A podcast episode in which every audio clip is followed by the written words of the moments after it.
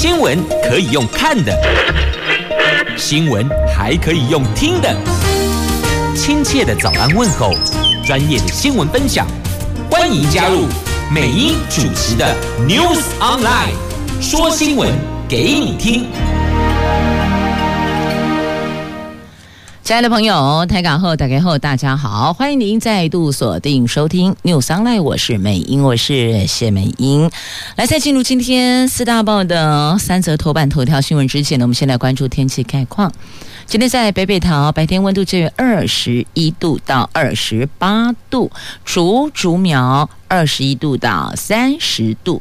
那么落差在于这个台北在入夜之后，晚上有。下雨的机会，那么其他的县市，今天白天到晚上。都是好天气的，不过现在啊，桃园的天空的云层有一点点这乌云的感觉哦，所以或许也许等一下会飘一点小雨丝，所以还是提醒您留意。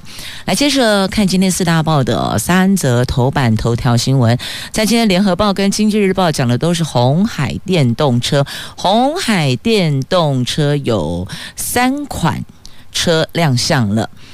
那么预计后年要上市，他们说准备好啦。那台资通讯产业新纪元丢底加啦。那么在中时头版头条讲的是柜买中心的董事长证实，高端股票交易确实有异常，已经移送五次资料给检调，起码等得查了。自由时报头版头条，这百万 YouTuber 小玉竟然是不雅影片的。这个幕后主导，他主导什么事情呢？这个名人就知名的人士被偷脸，就变变脸了，换脸了，变成了不雅影片的主角了。好，这是在今天自由时报头版头条这社会新闻。好，我们逐一来看详细的新闻内容。我们先来关注的是电动车新纪元。我们一并来看了在今天联合跟经济日报的头版头条，鸿海科技。昨天登场新电动车，这开场就由鸿海科技集团的董事长刘扬伟亲自上场介绍三款的电动车。那不仅玉龙集团执行长盐城历莲也搭乘了他们这个 Model C 亮丽现身，鸿海科技集团的创办人郭台铭更是亲自驾驶着 Model E 的车款压轴登场。他们在现场高喊：“我们准备好了，预计二零二三年就是后年，今年二零二一嘛，后年二零二三年电动车在台湾上市，进而走向全世界。那这个宣誓，红海下一个兆元产业发展站上关键的起跑点，带动台湾汽车产业链转型升级，也意味着台湾的资通讯产业要走进全新纪元了。为了降低碳排量，欧盟。今年七月率先宣布了，二零三五年起禁止销售新汽油车、柴油车，还有油电混合动力车。美国总统拜登在今年八月也签署了行政命令，加速生产电动车。预估二零三零年的时候，电动车占新车比。这个比重将达到百分之五十，达到五成哦。那欧美大国对电动车的关注有望加速市场的发展呀。那国际能源总署今年发表了全球电动汽车展望报告，预估预估二零三零年全球路上的在马路上跑的电动汽车。公车、货车跟重型卡车的数量将达到一点四五亿辆。如果各国政府可以加速推动相关的政策，那么在马路上跑的电动车甚至有可能可以升上到二点三亿辆。比今年的一千一百万辆的电动车成长至少是十二倍以上呢。那电动车因为跟传统汽车的设计是完全不同的，不仅传统车厂想要吃这一块大饼，就连各式的科技大厂都想要积极的抢入呢。红海就是电子专业制造服务厂当中最为积极抢进电动车的企业。那过去哦，市场对于这种资通讯的产业跨入电动车制造，确实存有不少的疑虑。对于资通讯产业来说，最大的挑战是不会造车，都北漂做车，不会做这个汽车，不会做车辆哦，制造车辆。那然而呢，对传统汽车业来讲，要发展电动车，也必须要解决。半导体、软件跟电池等问题，那传产发展电动车容易，还是资通讯进入电动车容易呢？这两边各有需要的，所以鸿海的董事长就鸿海科技哦，那他们就说了，证明给大家看，资通讯。进入汽车产业是比较容易的，请大家拭目以待。这样的竞争是需要两三年的时间的。他们认为半导体、软体跟产业架构将会是红海跨境电动车市场的三大优势，也呼吁台湾的资通讯不能只为别人代工啊！台湾的汽车产业要走到全球有困难，但是红海希望透过全球布局，为台湾的产业尽心尽力。那么，玉龙的执行长严成立连说，玉龙集团的纳智捷以及中华品牌将是鸿海旗下红华先进品牌产品的首发客户。玉龙集团的自主品牌电动车将结合鸿海集团的资源再出发，为市场提供崭新的移动体验。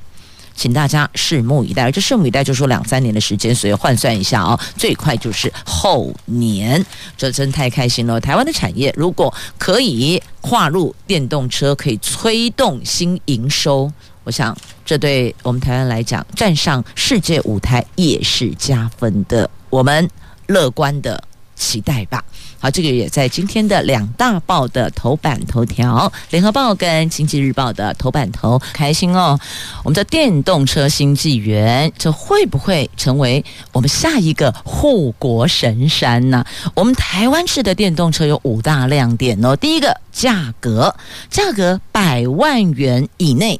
就可以买一台电动车了。可是你看现在哦，美国的电动车就特斯拉嘛，要一百五十万以上。那中国制的未来也是换算台币也是一百五十万以上。那台湾的我们自己制造的鸿海的董事长郭台铭说，他说百万元内就可以上手，就可以入手了。所以在价格上，我们。占有优势也有亮点，那还有一个哦，零件有百分之五十都是我们自己制造的，不必仰赖别人，不必看人脸色，不必仰人鼻息呀，百分之五十零件自己做。那电动巴士的高刚性车体防护设计，这是我们的亮点。它最高续航力有七百五十公里，这个也是亮点。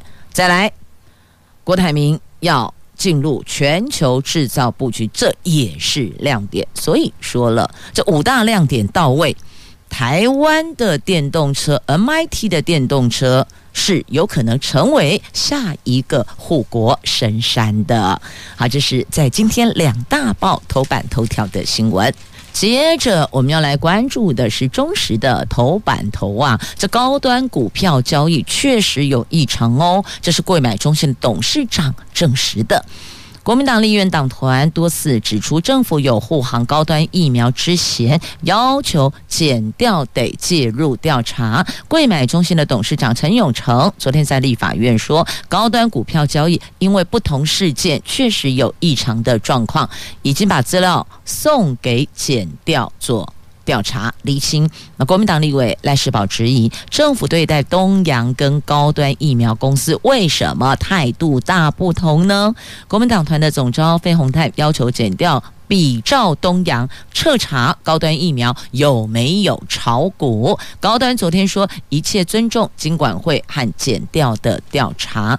那检调上个礼拜大规模的搜索东洋公司，全案朝向违反证交法的内线交易侦办。金管会的主委黄天牧跟陈永成昨天都出席立法院的财委会备询，高端疫苗股票交易有没有异常，也成了昨天国民党团质询的重点。呢？那国民党立委曾明忠说，蔡英文总统在今年的五月十三号下午的六点三十分，在总统府召开记者会。他说，七月底可以开始供应第一波的国产疫苗，但高端股票在前一天，也就是五月十二号，交易量有一万三千五百五十八张，十三号交易量是一万六千一百零八张，对照五月十号交易量只有两千多张，这个股票交易明显有异常哦，显。是有消息走漏，高端股票交易量大幅增加，所以你看哦，五月十号交易量两千多张，那到五月十二号，等于中间空个五月十一，五月十二号就飙到一万三千多张，十三号到一万六千多张，而总统是在十三号下午的六点半在总统府召开记者会，说高端七月底可以开始供应首波疫苗。所以你这个时间点兜起来不对劲，有问题。这消息肯定有走漏。阿伯那也叫神准，这么这么神准。哎，买股票，请问一下，就算是股神好了，就算是巴菲特，你问他，我这支股票我可以买在最低点，卖在最高点吗？他也不敢跟你挂脖颈啊。谁会知道哪一个价位是最低点？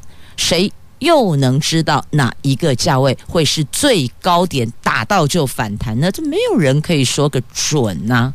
你拔不嘛，拔不出来呀、啊！所以这中间确实听来听去，看来看去，怪怪的哦，怪怪的。那么就介入调查厘清吧。那国民党立委赖世宝说，高端有国家级的拉拉队介入，已经一年了，股价是一路拉抬，至少涨了有四倍哟。对照金管会主动去移送东阳，金管会只是被动配合调查高端，这显然有政治压力。何况外界不断的质疑金管会前副主委徐永清是。被请辞，徐永清是检察官出身，专门做洗钱防治跟内线交易等防范金融犯罪的业务，突然就离职了，可能是跟高端有关系吧？外界解读是查案太积极，结果有人不高兴。那现在黄天牧说：“哦，没有因为高端而承受压力，这经管会主委说的了哦。”那费宏泰说呢，大概有十来个立委都涉嫌炒股，把名单亮出来呀。是啊，名单亮出来呀，我们也都好想要买在低点，卖在高点。为什么蓝龙博这个机会呢？所有的股民都想问，我们。没有奢望可以在最低点进最高点出，但至少不要赔钱吧？为什么有人都是进在最高点，啊，进在高点，然后出在低点？因为谁都不知道。什么时候是最低，什么时候最高嘛？等于是高点进，低点出，这实在是哦，超级痛苦的心情，古也龙不漂亮的。但有人就可以这样子，所以如果有异常，那就要厘清调查清楚，给国人一个交代呀。好，这个是在今天的《中国时报》的头版头条。那翻开那页的 A 六版面，还有相关的报道呢。所以，亲爱的朋友，如果您对这一件事情，这高端股票部分你也想了解的话呢，就请自行翻阅啦。继续呢，我们来看《自由时报》头版头条的新闻，这不得了了，名人被变脸，应该讲被偷脸吧？把你的五官容貌移植到别人的身上去，假恐怖啊，那也可以呀。以前我们觉得匪夷所思的，现在竟然都是真的。这一名。百万 YouTuber 小玉，原来就是这些不雅影片偷脸的幕后的主导人。他才二十六岁耶！这一名二十六岁的百万 YouTuber 小玉朱玉成，他涉嫌以这种人工智慧换脸的技术制作女性网红的换脸不雅影片。那会员付费就可以浏览，受害的网红。艺人还有政治人物有超过百人，男生女生通通都有。初步估计不法获利上千万元。刑事局逮捕了相关人等，以散播猥亵物及妨害名誉等罪移送法办了。那对此，蔡总统昨天在脸书 po 文指，我们不能坐视这样的事情发生。针对换脸、色情犯罪等多种类型的网络性别暴力。会重新盘点法规，严谨推动修法工作。这种人工智慧换脸，让不少人因此受害，呀，根本就不是他，他是透过这一个技术，让观看的人以为这个影片中的男女主角就是某甲、某乙、某丙，但实际上并不是，他只是被 AI 人工智慧换脸了，所以有上百人受贿受害呢。所以这个部分，总统出来讲话了。确实要盘点法规，是不是罚太轻，罚则太轻，所以无所谓啊。伤害别人的名誉对他来讲不痛不痒啊，因此是不是要考虑要严拧，要去盘点，要加重刑罚呀？好，这个在今天的《自由时报》头版头条，翻开那页的 A 十版面还有报道，详情您就自行去翻阅吧。来，接着关注《联合报》头版下方的新闻：高雄的盐城区的城中城这一处大楼的防火门全部都被拆去变卖呀！这酿成四十六条人命的元凶之一，防火门被拆掉了，这里边的住户的保障在哪里呀？五十部机车助燃，电梯井变成致命的烟囱。内政部进行盘点，全台湾的危老大楼全部要纳管。高雄的城中城火警造成四十六人死亡，四十一人受伤。消防单位昨天重返火场勘查，发现各楼层的防火安全门还有废弃电梯门早就被拆走了。当一楼起火，烧毁五十多辆机车后。大量的浓烟往上直窜，直接的进入楼层。这电梯井还有安全梯间，就像是烟囱。这个应该就是造成住户死伤惨重的元凶啊！你想想看，电梯被拆掉了，它的电梯门被拆走了，所以这里是空的电梯井，再加上五十部机车助燃。所以你看，这个烟进入电梯井往上窜升，还有安全梯间，这两个地方就像是烟囱。所以助燃火势，那城中城依照早年的防火建筑规范，应该是设置了硫化铜等材质的甲种跟乙种防火门。但是消防署跟高雄市消防局以及专家学者，昨天是逐楼层进行勘查，发现各楼安全梯防火门跟部分电梯门还有。一楼到五楼的电扶梯安全门全部都被拆去卖掉了，这边是空的啊。那城中城一楼入口处电扶梯两边穿堂停了五十多辆的摩托车。十月十四号火警发生之后，火苗引燃穿堂的机车，立刻延烧到其他机车，导致这一把火势是一发不可收拾，火舌往上窜，又没有防火门做隔烟，造成了七楼以上的住户陷入浓烟环境，难以逃生。这个就是。死伤如此惨重的原因，那勘察人员说，防火门是建管项目，并不是消防检查项目。高雄市消防局说，全案由检方调查中，确实的起火及酿灾原因还有待深入调查了解。那高雄市政府的公务局指出，城中城大楼从二零零一年起就不做商业使用，依规定是免受公安申报，因此不会安排查查。那研判各楼层防火门被偷而导致如此。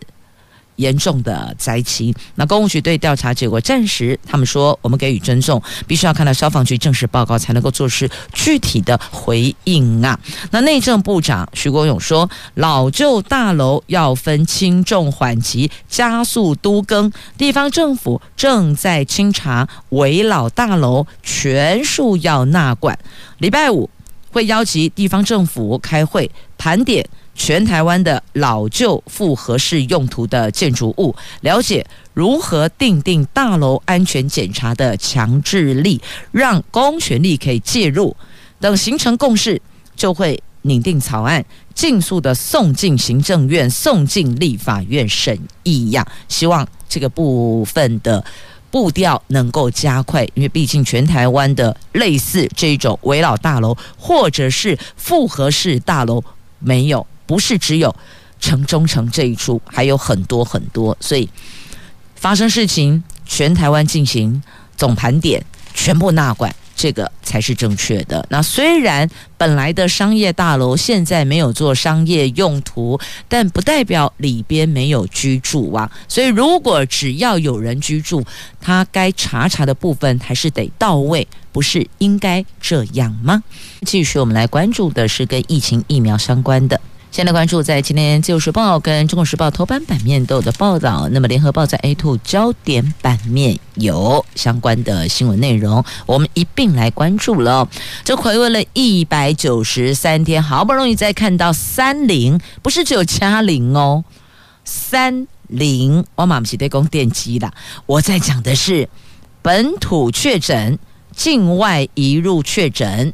确诊死亡这三个通通都是零，昨天都没有新增个案，是继四月八号之后，睽违一百九十三天再见三个零的记录。交通部也宣布，十一月八号起开放高铁自由座，而且陆海空交通场站从今天起，十月十九号起有条件的。开放饮食，那国内疫情渐渐的稳定控制。行政院长苏贞昌指示各产业期待管制措施可以逐渐松绑，在指挥中心检视防疫措施之后，应该是可以适度的开放高铁自由座、交通运输场站的饮食管制措施，还有部分产业的营业管制措施。但是德尔塔变异株持续的流行，边境管制加强措施还还是得维持，所以等于我们内部可以来逐解封，但是呢，在边境管制还是得严加控管的。陆海空场站有开放饮食的区域，在内营业的餐饮业都必须要遵循餐饮防疫管理措施，而且必须维持室内一点五公尺、室外一公尺的社交距离。那高铁十一月八号起开放自由座，而且从疫情时的每个星期八百八十九班次调整回一千零一十六班次，而且将在尖峰时间加开自由座车厢，从原本的三个。自由座车厢增加为四到八个车厢，未来会滚动式检讨车厢数跟班次，来疏解自由座的人潮。那高铁公司说，恢复自由座之后，持有定期票。回数票还有悠游联名卡、一卡通联名卡的旅客，就可以使用票卡直接进站搭乘自由座。那交通部路政司说，开放自由座包括开放站票，并没有明定一节车厢可以有多少乘客站立搭乘，就看现场的状况，我们乘客自己拿捏了。听起来应该是这样哦，塞得进去你就进去吧。那么再来，因为三个零，所以呢，指挥官他也松口了。听起来感觉距离。一级警戒比较靠近了，有人就问说：“哎，是不是距离一级警戒的日子越来越近了？”指挥官他说：“哎，可以这么说啦，所以听起来应该是比较乐观的哦。现在我们的二级警戒延长到十一月一号，外界关心本土疫情持续稳定，维持确诊是零加零哦，零确诊。十一月起是不是能够降为一级，恢复正常生活？他们说还是得看国内的疫情状况、疫苗施打等多重的因素。内部还在讨论指标的细节，但是如果以现在这个状况，再加上我们的施打疫苗的人数越来越多，这个是有机会也有讨论的空间的。好，那么讲到疫苗，我们现在就来关心疫苗啦。这史上最最最复杂的第十二轮的疫苗接种，昨天开放三十岁以上预约 BNT，民众抱怨连连，说因为系统卡卡。台北短短一个小时就全部额满了，柯市长说，台北市这一轮的医疗量能大概是二十一万人，中央却叫四十一万人来预约。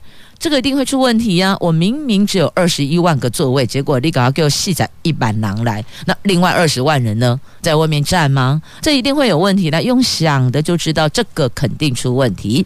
台北市的副市长蔡炳坤说：“倾盆大雨一定会淹水，让民众误解地方政府不负责任呐。”新北市说呢，第十二轮比以往的数量更多，流感疫苗又同时开打，建议中央。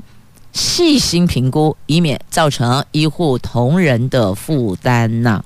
所以你看，这个人数不对，数量不对哦。如果只有二十一万人的医疗量能，那你当然不能超过呀，超过肯定会出事嘛。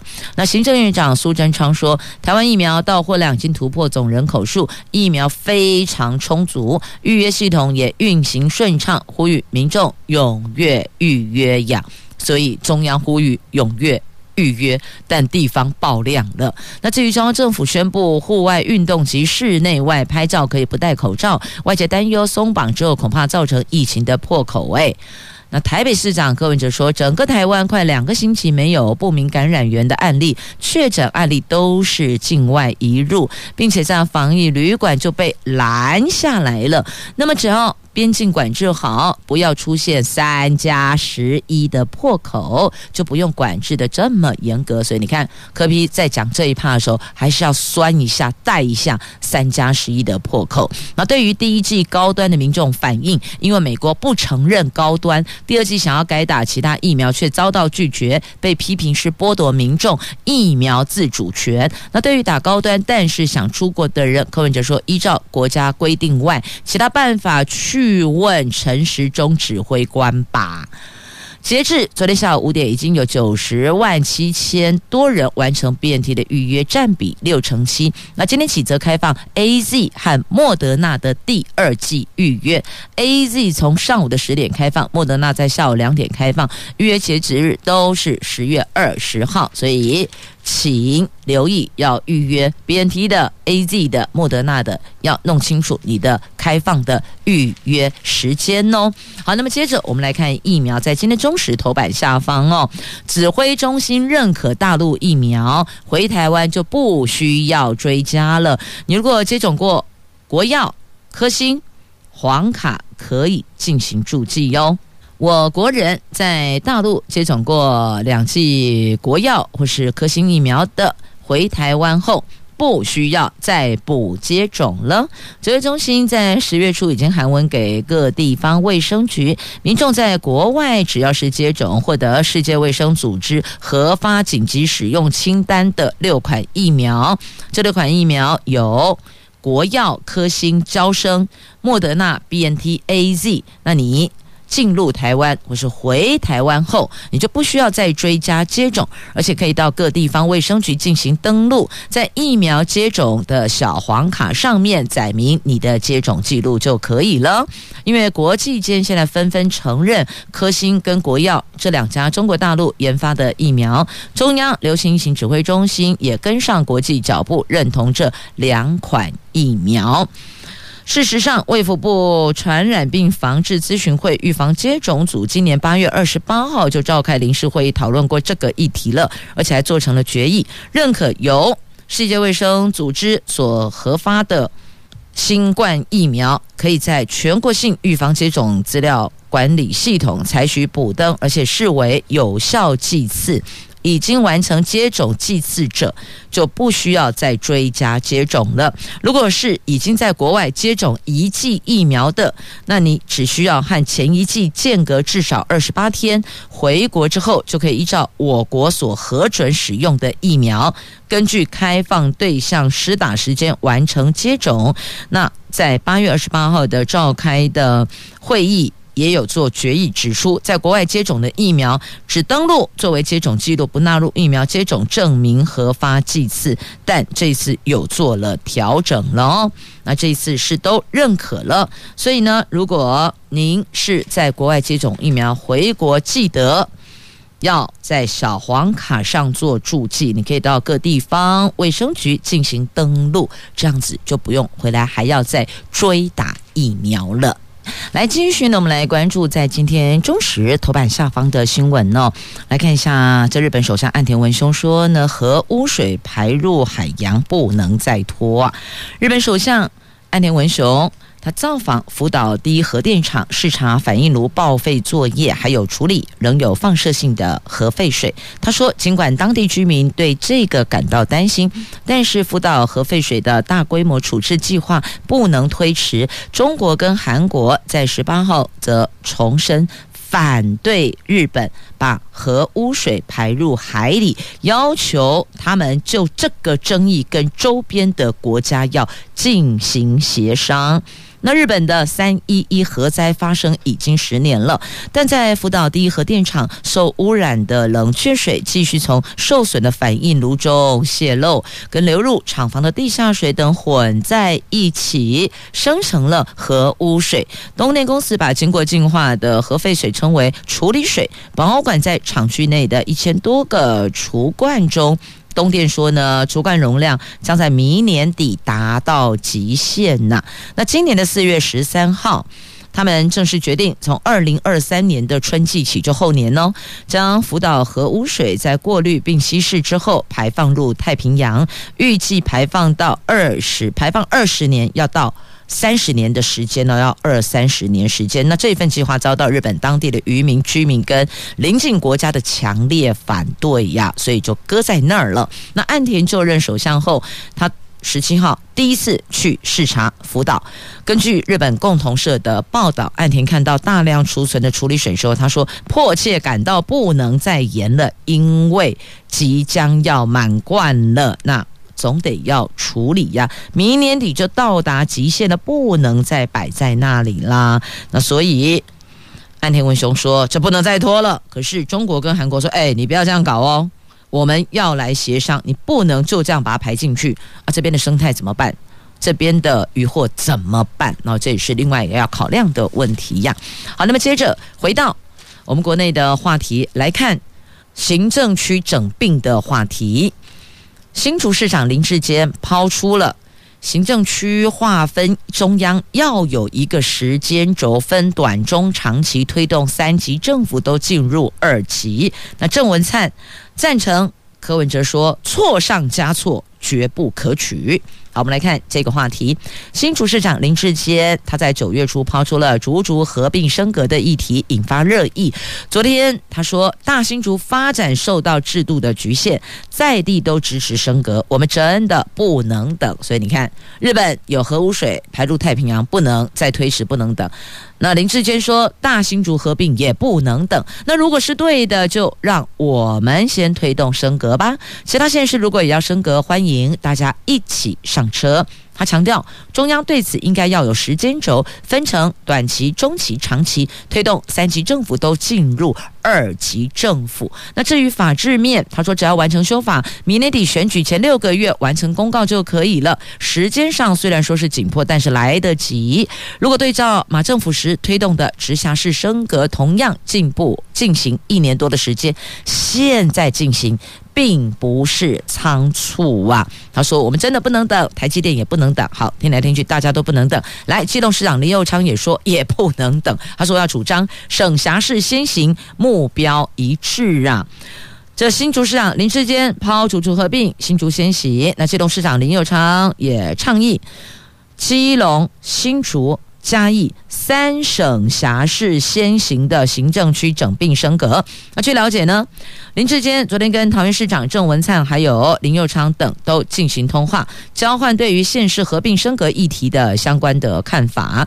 民进党内的人士形容，林志坚抛出了竹竹合并议题后，已经不是大新竹合并升格的单一的议题，而是朝向如何完善台湾行政区划的整体战略层次。这个也关系到民进党明。年底的县市长选战，包括了府院党等都积极的关注相关情势发展，而且将适时的出手推动。昨天林志坚在台北说，不管是不同政党或是机构的民意调查，对于大新竹合并议题的支持度都超过五成，而且趋近于六成，希望大家支持。那对于林佑昌抛出了北北基行政区整并的构想，郑文灿昨天证实他曾经参与讨论，而且支持。郑文灿说，他支持县市平等，是为了减少城乡落差，而且认为台北市、基隆市要合作成为一个生活圈，要考虑到提高竞争力、提升城市治理的效能，还有民意支持这三项要点。至于基隆跟台北市合并。郑文灿指出，台北市过去也曾经合并过士林、北投、内湖、南港、景美、木栅，而汐止跟内湖、南港已经属于相同生活圈，汐止也是前往基隆的必经之路，只需要基隆跟汐止的民意支持合并，这样的合并比较有价值，而且具有正当性啊。好，这是看到了，现在都是民进党的县市首长的意见。那么来看一下民众党了。柯文哲说：“错上加错，绝不可取。”他回应：“国土规划跟行政区的划分必须长远规划，当前六都架构已经是不太健康，不该为选举而抛县市合并升格第七都的议题，这个是错上加错，绝不可取。但也有台北市的议员认为，整并升格可以提升施政效率。”避免城市资源落差扩大呀。那新北市长侯友谊啊，来看看国民党、民进党听过了，民众党听过，来听听国民党的哦。那国民党的侯友谊回应国土规划。要从上位，从国家发展的整体策略来思考，不是单一个人说了就算。他说，国土规划不是想到哪里就做到哪里，希望执政党为国家整个国土规划做好详细评估。如果评估得好，该做的就要全力以赴啊！好，听到了，这在相关影响的我们整个从新竹、桃园、新北、台北、基隆。我们这些白里头的意见都听了，那您认为呢？好，我们想一想吧。接下来要带您关注的是曾格尔这位。曾格尔他是我们台湾的登山好手，现年二十八岁而已哟。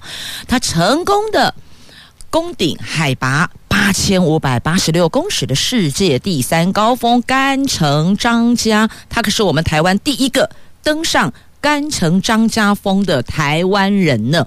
那这一座甘城张家峰在，它是印度的最高峰，它的位置在喜马拉雅山脉中段的尼泊尔跟印度的边界上面呐。从字面意义来看，甘城张家就是五座巨大的白雪宝藏。从它有五个峰顶而来的，其中四个峰顶高。都有海拔八千四百五十公尺呢，所以给他掌声鼓励一下。这曾格尔到现在已经攻下五座八千公尺以上的高山，下个目标是飞往巴基斯坦挑战冬季攀登世界第二高峰乔格里峰。不仅是台湾第一次冬季挑战这一座高峰，也是第一次由女性挑战冬天去攀登高峰呢。所以讲到这里，谜底揭晓了。她是二十八岁的台湾登山好手曾格尔，她是女生，厉害了吧？来，接着再关注《旧时报》头版下方的这一则图文哦。台湾第一只的候鸟如此在台湾生小 baby 了，有一对。冬候鸟鸬鹚在今年九月中旬在嘉义东石的树梢上筑巢，那有鸟友前天拍到它的幼鸟在巢内探头，也就代表说他们成功复成功的生育了下一代。这拍到了第一只在台湾本土出生的鸬鹚，鸟友说超兴奋的，很萌，很疗愈呢。你就自行翻阅了。接着要送上的这则新闻一点都不疗愈，唉。来看看《自由时报》头版下方，普悠玛出轨案，司机由郑重判刑四年半。宜兰地方法院审结认为，列车司机误判，而且擅自关闭 ATP，就是列车自动防护系统，没有及时回报，而且超速行驶酿祸，所以依过失致死罪判四年六个月。好，那么再来关注。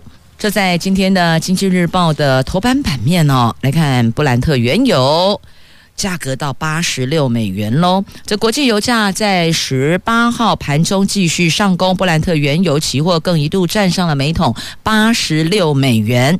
是二零一八年十月以来的最高价格，主要原因是呢，各国政府放松防疫封锁措施，那冬天也到了，助长需求，加上天然气跟煤炭的价格都居高不下，让用户改用燃料油跟柴油发电，所以市场预期这个供应缺口是不会缩小的。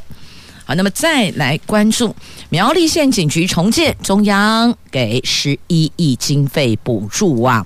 这个在苗栗县府来讲哦，这十一亿真是不无小补啊！那么再继续来关注，在今天自由时报头版有这一则图文呐、邀您十一月十三号来去关西走读文学地景。好，这是诗人吴浊流的作品。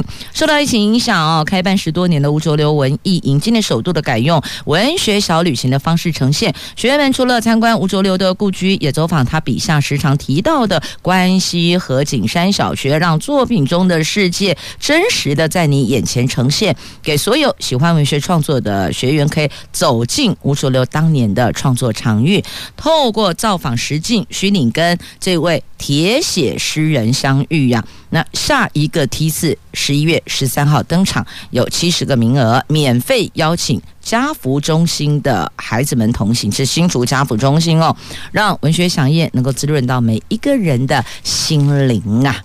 好，这是在今天《旧时报》头版的图文，所以这带孩子亲近译文是好的。同时也谢谢朋友们收听今天的节目，我是美英，我是谢美英，祝福你有愉快而美好的一天。我们明天上午空中再会了，拜拜。